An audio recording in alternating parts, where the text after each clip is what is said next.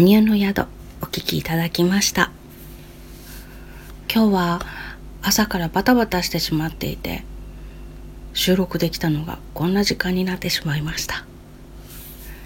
いつもの時間にお待ちいただいていた皆さん申し訳ありません。特段何があったっていうわけでもないんですけどなんとなくバタバタバタバタしていてあれもこれもっ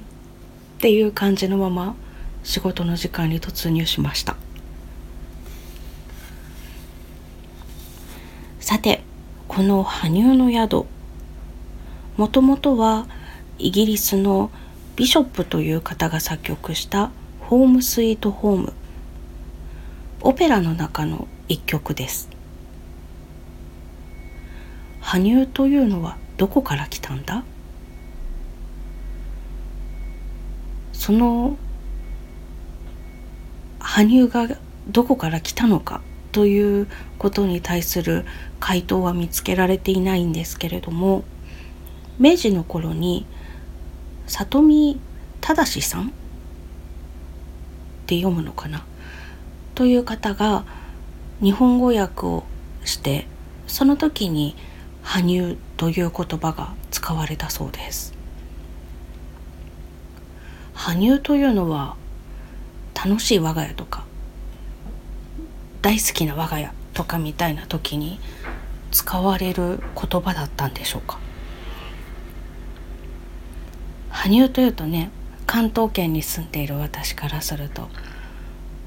埼玉県にあるなっていうそういう感覚になりますがきっとここで言う羽生は違うんだろうな。うん。しかも我が家じゃなくて宿なんですね。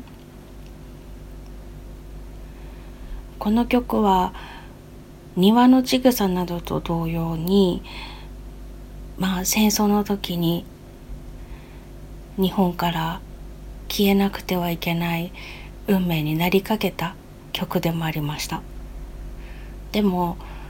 日本語訳していただいていたおかげで日本の歌としてひっそり生き続けることができたようです。そういう悲しい過去があった曲だと思うとより一層大切に弾いたり歌ったりしたいなと思います。さて本日は羽生の宿あえてホームスイートホームではなくて羽生の宿と呼ばせていただきますがお聴きいただきました最後までお付き合いいただきましてありがとうございました。